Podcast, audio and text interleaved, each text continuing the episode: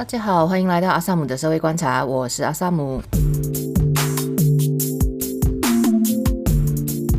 今天来到了 EP 十九哈，今天想谈的是 Podcast 趋势、国外、本土和阿萨姆。好，那我。本周是没有这个前情提要哈，直接进入正题是这样子的。昨天吧，昨天我看到 Bloomberg 出了一篇文章，叫做《The Great Podcasting Market Correction》的意思就是呢，Podcast 这个市场呢，就是来到了一个市场修正的这个阶段啦，这样子。那这一篇文章除了在 Bloomberg 上面，就 Bloomberg 好像是要订阅才可以看到哈。不过同样的这个文章标题，在本地媒体的 Star 上面也有刊载啊，所以有兴趣的大家可以找来看。啊，我自己看了以后就有一点哀嚎了，就觉得说啊，本地的春天都还没有到来，你跟我说 Podcast 已死，呃，所以就是这样子的是，其实我是自己是有点不是很能接受哈。我首先先来跟大家介绍一下那个文章的内容啦，就是他的文章有引述一个叫做 Podcast Entrepreneur，我不确定他是制作人还是怎样，叫做 Nick Hilton，然后他的一篇部落格文章叫做 Twenty Twenty Two The Year That Podcasting Died。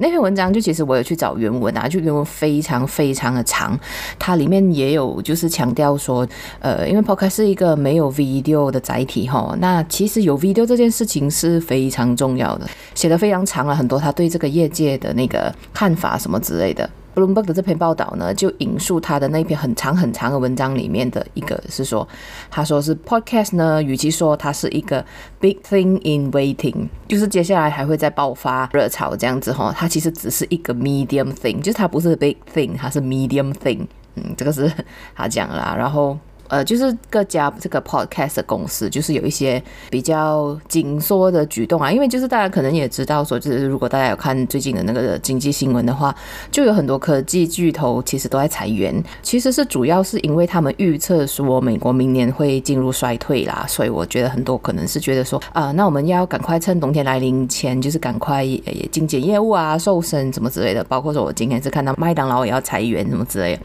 那麦当劳其实是 FMB 哈，所以其实应该是相当好卖。不过他们也决定要瘦身，就是一旦有这种就是可能衰退即将来临的这个讯号出现的时候，其实很多家企业都会进行这一个相应的那个应对方法。这样，Bloomberg 这篇文章里面提到了，就是呃美国的一些动静，就包括说 Spotify 是冻结了呃签这个新 Podcast 的预算，然后呢 Amazon Music，Amazon Music 其实我之前看到那个统计好像是说美国第一名的收听是来自 Amazon Music，第二才是。Spotify 哈啊，然后 Amazon Music 呢，就是他签作者的这一个举动呢，就开始减少。还有就是呃，美国这个 Podcast 的三巨头呢，Podcast 所能够分到的那个广告分成，过去是八成，然后就是降到五成啊。哇，广告分成可以成分五成也是不错诶。可是我们本地也是连一分都还没有分到这样子哦。然后他当然就是在阅读这种文章，所以他是讲说啊，Podcast 要死了，Podcast 接下来不会有春天了，什么什么之类。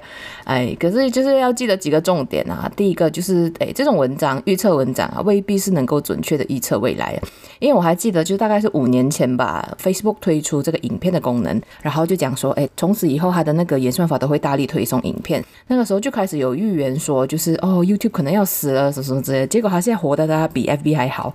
所以就是有。有时候这些文章，嗯，未必能够准确预测接下来的事情。这样，然后第二个要记得的重点是，东西方的那个情况有差别的哈。两天前吧，我看到就是穆迪啊，好像我好像看很多经济新闻哈。穆迪呢就讲说，这个亚太区域可能可以逃过衰退，这样。所以呃，尽管可能美国那里有这个衰退讯号，然后大家就是精简啊什么什么之类的，呃，很有可能亚太这里其实经济还是会继续发展啊。我想，特别是东南亚，所以可能你会发现说，哎。U.S. 啊、呃，那个美国那里就是一堆哀嚎，诶，可是台湾发展欣欣向荣，或者是可能诶，日本业务欣欣向荣，这种是有可能的啦。所以就是诶，看那个文章，虽然他是讲说哦，这个就是非常大的这个 market correction，可是也未必会发生在我们这里，因为我们的 market 已经很小了。啊，这样子，然后最后呢，就是要记得的是，就是马来西亚的情况和美国是真的是不一样啊。其实就是跟我刚刚讲的第二点是有点类似的。就我把这篇文章贴在有一个 Facebook 群组，叫做“马来西亚最好听中文 Podcast” 什么之类这样。日常电台的子晴就有来问说，就是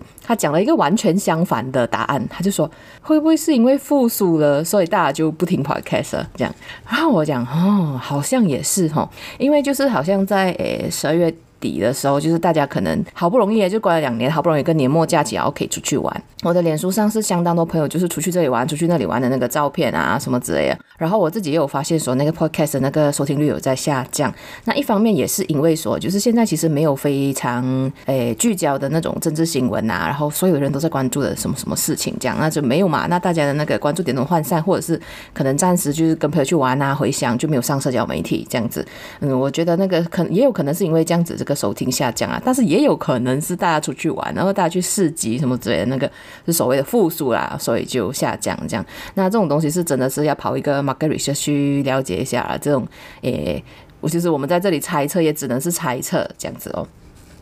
然后接下来我其实想要讲的是这个本地 podcast 情况啊，我会以这个中文为主啦，因为我不是很了解英文跟马来文的状况啊。就是说不定马来文，因为马来文市场很大，说不定就是马来文市场其实有市场，只是我不知道这样子。然后因为我没有认识诶 Podcast，然后。的马来文的 podcast，然后也没有就是对于他们的那个诶节目有收听啊，有了解这样子，所以我就没有办法评论我们的那个马来文跟英文的 podcast 这样子哦，所以我会以这个中文的为主。那那第一点呢，我想要讲的是就是平台的问题啊啊，就是很多人对于这个本地中文的任何媒体啊什么之类的那个理解是市场太小了，可是我觉得其实是太碎片化了。就是这个东西哦，跟那个所谓的内容分众啊，就是你的内容诶，要做很大众的内容，跟做很小众的内容啊，是不一样的意思。我讲的是平台啊，平台太碎片化了。OK，我以美国的例子来讲哈，美国呢，他们是让大咖进驻 Podcast，就这个东西整个爆火起来，其实是有一个很有名的啊，叫做 Joe Rogan，他原本是在 YouTube 上面的，他是一个 YouTuber 啦。呃，Spotify 呢就出重金哦，把他从 YouTube 挖去 Spotify。然后它的内容呢，就是独家发在 Spotify，讲着那个事情其实还蛮轰动。然后后来就是很多家媒体都有出那种分析文，诶 j o e 跟被挖走了，YouTube 怎么办？YouTube 会在乎吗？什么什么这样子？而且现在谷歌的话还是看得到这样啊，所以就是他就是把那个流量大咖进驻这个 Spotify 这样。台湾的话就比较不同啦，他们的那个 Podcast 爆发初期，二零二零年的时候，他们所谓的那个三本柱就是股癌、百灵果，还有台湾通勤第一品牌啊，叫做台通啊。股癌是其实有在那个 Facebook 上写文章，然后有一点流量，然后过去，然后可是因为是股票嘛，那就是他的风格大家也很喜欢，所以就就是他一直都是霸榜第一这样子啊。啊，然后百灵果其实是在那之前在做了四年左右，好像是叫什么国际狗蚁日报这样，也是讲国际新闻的，就是做了四年这样子，然后再过去做百灵果，可是真正爆发起来，我觉得其实也是百灵果啦，就前面的那个就并没有非常的受到瞩目这样子。然后后来是他们的那个星座专家叫唐启阳，就是人称唐国师啊，啊，他就宣布说，哦，他要从这一个 Facebook Live 跟 YouTube 那里发布星座运势，加入这个 Podcast 战场。啊，他加入了过后就是在这个前十啊，对了，他那时候有讲一句话叫做啊，天王星进入金牛以后，就是进入这一个听觉的时代，他觉得说天王星还在白羊的时候呢，就是所有人都是诶比较注重看头啊、看脸啊这样子啊，后来他们就会注重听觉，因为进入金牛。这样子。哦，所以总之呢，就是这些比较有名的人呐、啊，他们都是他们会集中在主要平台，比如说就是可能国外白灵国。诶，台通啊，他们都有发 Spotify，有发 Apple Podcast，然后有发可能 KKBox 啊，啊，我没有去查他们到底有发在哪里啦。不过就是主要平台有上，他们都有上这样子。台通是直接讲说，哎，各大平台都听得到我们，连自己在哪里都懒得讲啊。所以就是好像美国的话，它是诶有 Spotify 啦啊，Spotify 挖过去这样子啊。然后台湾呢，就是有，就是他们都有发在那个重要平台。可是呢，就是在马来西亚呢，其实有很多是应该是讲有有分两支，一支是就是。素人的啦，呃，之前不是媒体人没有名气，然后另外一支是属于这个电台转战 podcast 这样做法，是把自己的节目内容呢就上传到自己的 app 哦，所以他们不是讲说进军 Spotify 竞争呃这个什么 Apple Podcast、Google Podcast 这种大平台啊，呃，Astro 就有一个 Shock FM 咯，就是他们会上在自己的自己的那个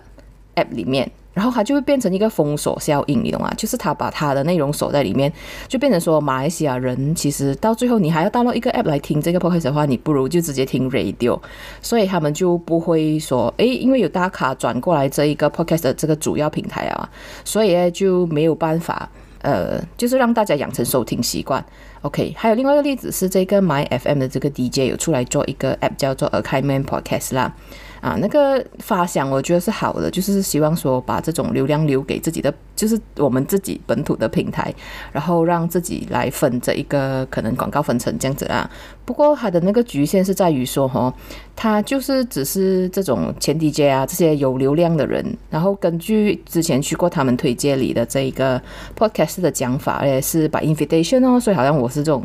素人的，就不是很能进去啊。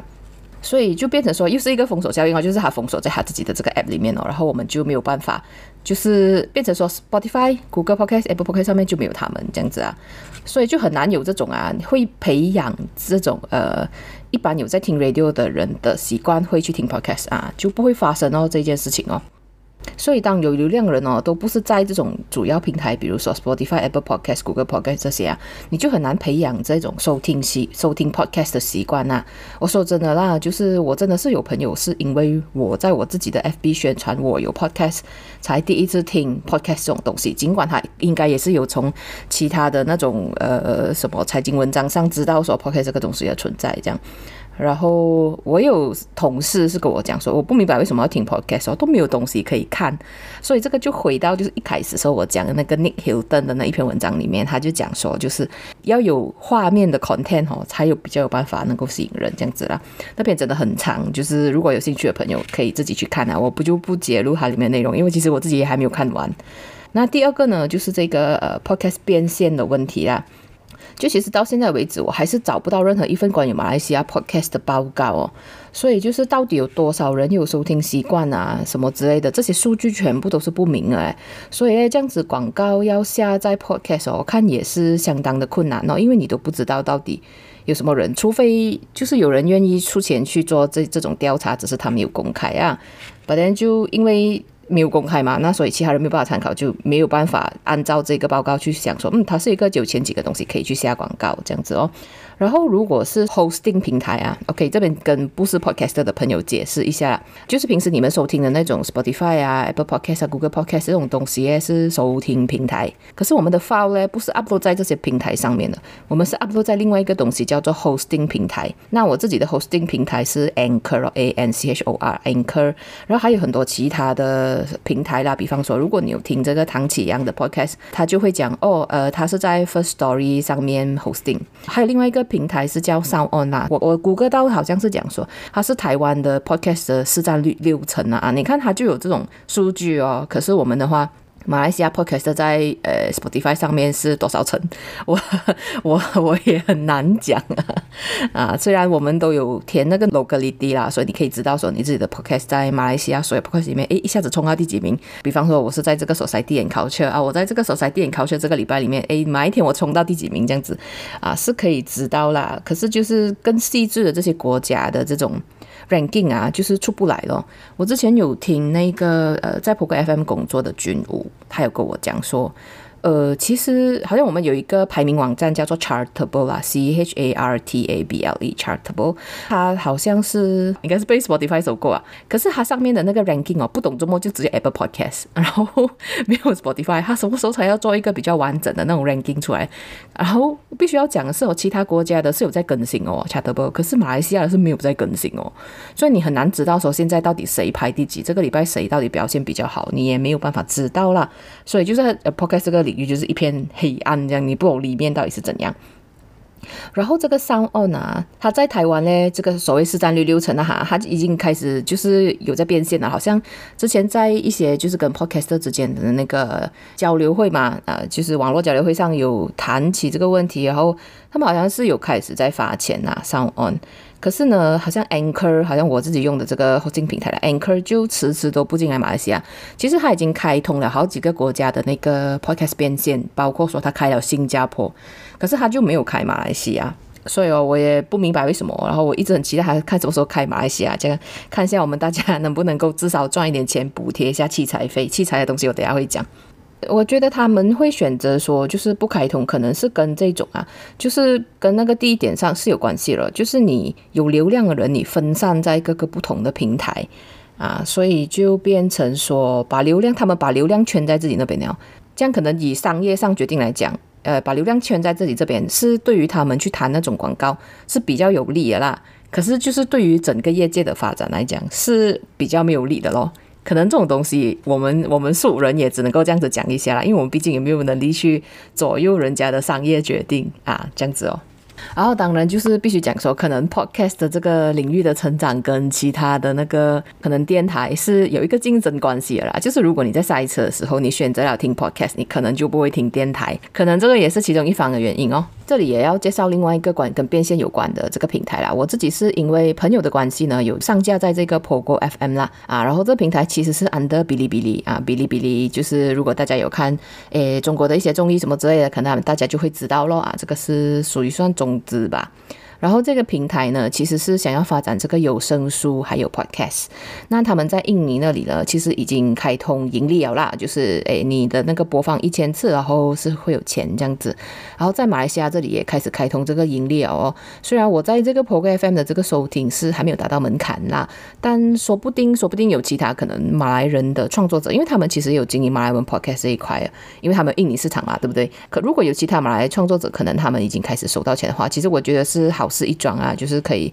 在马来西亚发展 podcast 这个领域，我觉得是好事一桩。那为什么这一个变现的事情是很重要的呢？来，我就是其实最主要是因为这个器材投资是很重本的。这可能就是以 YouTube 来讲也是一样啦，就是你要买那种可以拍的东西也是很重本。可是其实现在很多是可以用手机拍，可是我用手机录音，跟我用麦克风录音，跟我用就是 mixer 来插麦克风，跟几个人同时录音啊，还是不一样啊。所以就是其实器材投资还是嗯蛮重本的。我自己的话啦，我做这个 podcast 啊，我买了两百多块一个麦克风哦，就是这一个麦克风包。然后我隔音，我是用我的衣橱来隔音，所以我到现在为止隔音棉啊我都还没有买。可是如果你要约人来访谈呐，那就不是插一个麦克风可以解决，你就需要好几个麦克风。然后当你需要好几个麦克风，你也不是说是直接插进电脑啊，你要买一个东西叫混音器 mixer。之前去跟其他的 podcast 的呃录 feed，就是在日常电台的那边，就是聊这个竞选学员的啦，就大家有兴趣可以去听。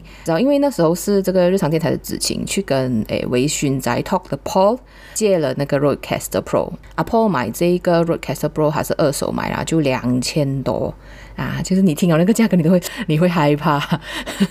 至于诶，我的室友是社畜，那他们是买了 Zoom Portrait 4。我那时候问诶社畜阿伯多少钱，他讲说是九百多。这时候呢，当你觉得说，诶，我如果要跟其他人开始录音，或者是访谈，或者是我要去 feed 什么之类的，你就会想说，哇，如果我的 podcast 有回本的话，我出这笔钱可能就不会这样通哦，这样子哦。这也是为什么，就是我们 podcast 其实都有开通这个 Buy Me a Coffee 啊。所以就是如果你喜欢阿萨姆的这些 podcast 的话，欢迎你到我的那个 IG，哎，那个 bio 里面啊，它有一个 link tree 啊，它你点击进去里面，它就有一个 Buy Me a Coffee 啊，那个 Buy Me a Coffee 是可以打赏创作者啊，可以帮我开始存这个器材钱。这样子哦。其实还有另外一条路嘞，叫做就是各自分开录啊，就我用我电脑录，你用你的电脑录，然后我们用一个软体叫什么 Zencastr 啊，用 Zencastr 来录。可是就其中一个人的声音会始终好像还在电话里面这样子啊，所以我就觉得是没有那么好听，也不是那么理想哦。啊，当然如果我还不想投资器材的话，可能我就会考虑用这个方法啊。可是我现在做这个 feed，我面对最大的问题是，其实我还没有办法想到要如何从我的这个节目的调性跟对方那个节目的调性找一个共同点出来聊啊，这个还是我我在努力的地方。我已经想了好几个月了，我都还没有想到。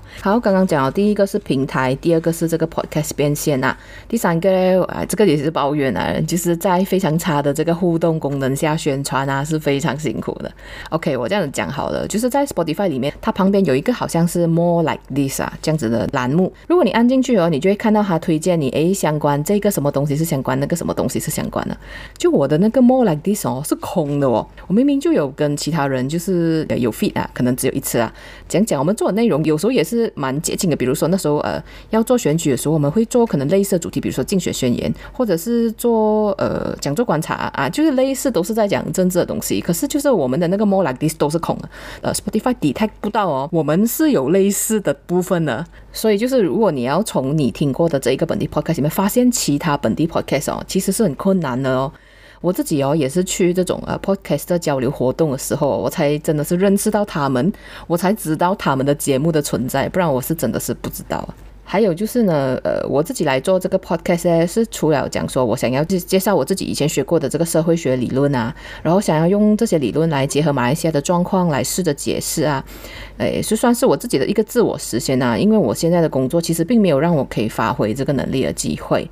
那另外一个就是我想要试试看做这种所谓分众的内容啊，就是不是那种呃大众现在关心这一个我做这一个啦，因为呃大众利益有关系，而是在于说，哎，因为我关心这一个事情，所以我来做这个东西，然后我来看看有没有人也跟我一样关心这个事情，这个叫分众啊，就是比较 niche 的那个部分。然后我想要试试看，就是在这种分众媒体在宣传上是不是真的很困难啊？我可以告诉大家，就是我可能实践了四个多月的这个结论是真的是跟踢到石板一样困难哦，就是。呢，podcast 如果是发在这个 Facebook 啊，就经经常会被这个演算法搞。就大家已经知道说，就是呃，如果你开那个脸书粉丝页啊，其实现在 reach 那些也是真的是很低的啦啊，除非你出钱哦。所以这也是为什么哈、哦，我的这个节目只开了 IG，没有开 Facebook，可能这是一个错误啦。可是我就不想要再管理多一个东西，可是那个东西又出不去，我就觉得很没有意义哦。然后我自己如果是讲说我的 podcast 发在我个人的 Facebook 啦。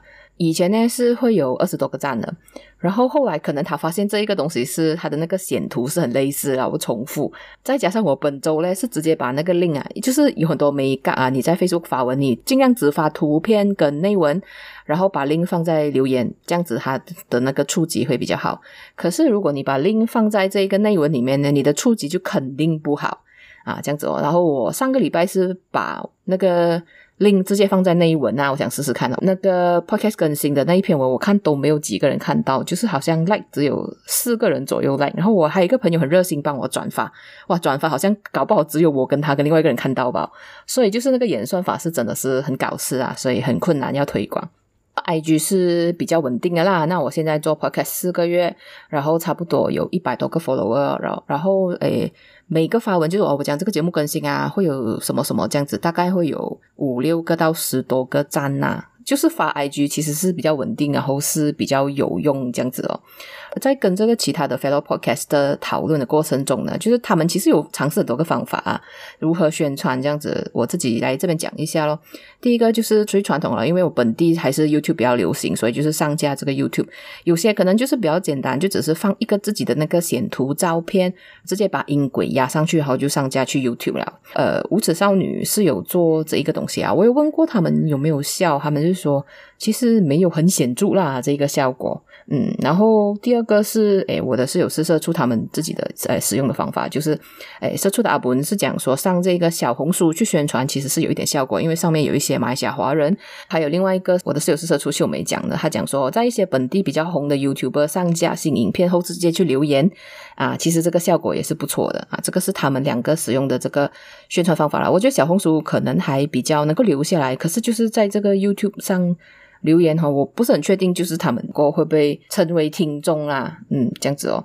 自己的话呢，除了说我分阶段可能发节目 IG，发个人 IG，然后发自己的 FB 这样子。我自己 FB 人是比较多啦，就是有五百多个人，所以我不确定有多少个人会真正看到，真正进去听我节目。如果说我礼拜一发的话，我可能礼拜一、礼拜二我就会做自己在自己平台上有发布，然后礼拜三、礼拜四的话，我就会去找一些相关的新闻，然后在下面留言，或者是某一些比较有名的主播 或者是 KOL 的那个专业下面，如果有切合到某一个课题的话，我就会在下面。留言说哦，这个 podcast 讲的讲刚好也是讲这件事，这样子啊，是有一些效果，可是也是同样跟那个刚才我讲的那个 YouTube 一样，我其实不确定他们到底有多少后来是真正成为听众，然后就是的意思是说，我是不是必须要每个礼拜都很辛苦的去做这些事情，然后可是每一个礼拜他们听了，可能那一集以后他们是不会留下来的啊，这样子哦，这个是我现在。对这一个宣传手法的一个反省，这样子啊，然后我自己觉得最有效的方法，其实是请比较有流量的人写推荐文。就其实我的那个 podcast 在差不多十月的时候有一个比较爆发性的成长，是要 thanks to 这个诶前当今大马记者开会啊，开会有写了一篇，就是呃在这一次选举中有很努力去做新媒体的人，然后里面刚好就是有包括阿萨姆的社会观察这样子，然后我非常感谢他，因为那个之后就是听众就是真的是有增加很多啦。然后的同时，差不多也是同一个时期吧，我就做了，就是 EP 零七，就是那个民主开箱的那一集，就是诶，那时候我记得是去看这个师不迭去独立候选人李伟康他的那个证件发表会后，然后写出来了，就是我觉得说。这一个。独立候选人出来参选有怎样的意义啊？对我们的那个政治版图有怎样的那个改变啊？然后因为他是民主开箱嘛，就是其实我一直都有在观看这个台湾的那个网红叫瓜吉，他的民主开箱系列，因为他有去选那个市议员，然后有选上，然后后来他就有就是把一些议会咨询啊，然后他们面对问题怎样处理的这些东西做成所谓的民主开箱，然后我就 tag 他咯，讲诶，你的民主开箱 inspire 马来西亚的民主开箱什么之类。然后呱吉就有转贴，然后就说加油啊，这样子哦啊，然后那一天我的那个收听就真的是暴涨，真的很可怕的。呱吉只是讲一个加油啊这样子，而且他那一天发了很多个很多个 story，然后还是有被注意到，所以就是我不太以为假设说就是可能关心呱吉的人并不关心马来西亚，除非他是马来西亚听众啊啊，所以呃。那那次我是蛮蛮意外的，就增加很多。然后到那集到现在为止，都还是我所有的 podcast 里面的第一，就是收听量第一。然后其实我自己也是有想过说要去别人那里下夜配呀，我有私讯过比较有名的粉丝页，可是那个朋友没有回我，我不知道他是是太忙，还是他其实不方便接夜配啊，他也没有告诉我。哎，所以如果你听到这里了，你有发现自己还忘记回话，哎，回我一下嘞啊。然后还所以所以这件事情是暂时是 on hold 哦，因为我后来发现说，哎，说不定那个应该前与其用在叶配，应该用在器材这样子，所以这些暂时是 on hold 这样子哦。然后，除非说有人做 studio 啦，如果他做 studio，可能我就说，诶，我去跟你租啊，我去跟你租借你的器材啊，租借你的空间啊，这样我就不要自己买哦。因为有一些呃 podcast 可能他们是固定我在做访谈的，比如说我的室友是社畜，他们是固定做这个呃什么社畜调查局啊，他们就固定会访问不同各行各业的人，那我就不一定会做这件事情嘛。那所以就是对哦，可能我买了过后，卡那个使用率可能有一点低。所以就比较不一样啊，那个每个 podcast 需求会比较不一样。还有，我觉得就是第四点啊，就是这个跟个人生活的这个平衡，因为还没有变现的关系哦，所以每个人都是在自己有正职的情况下。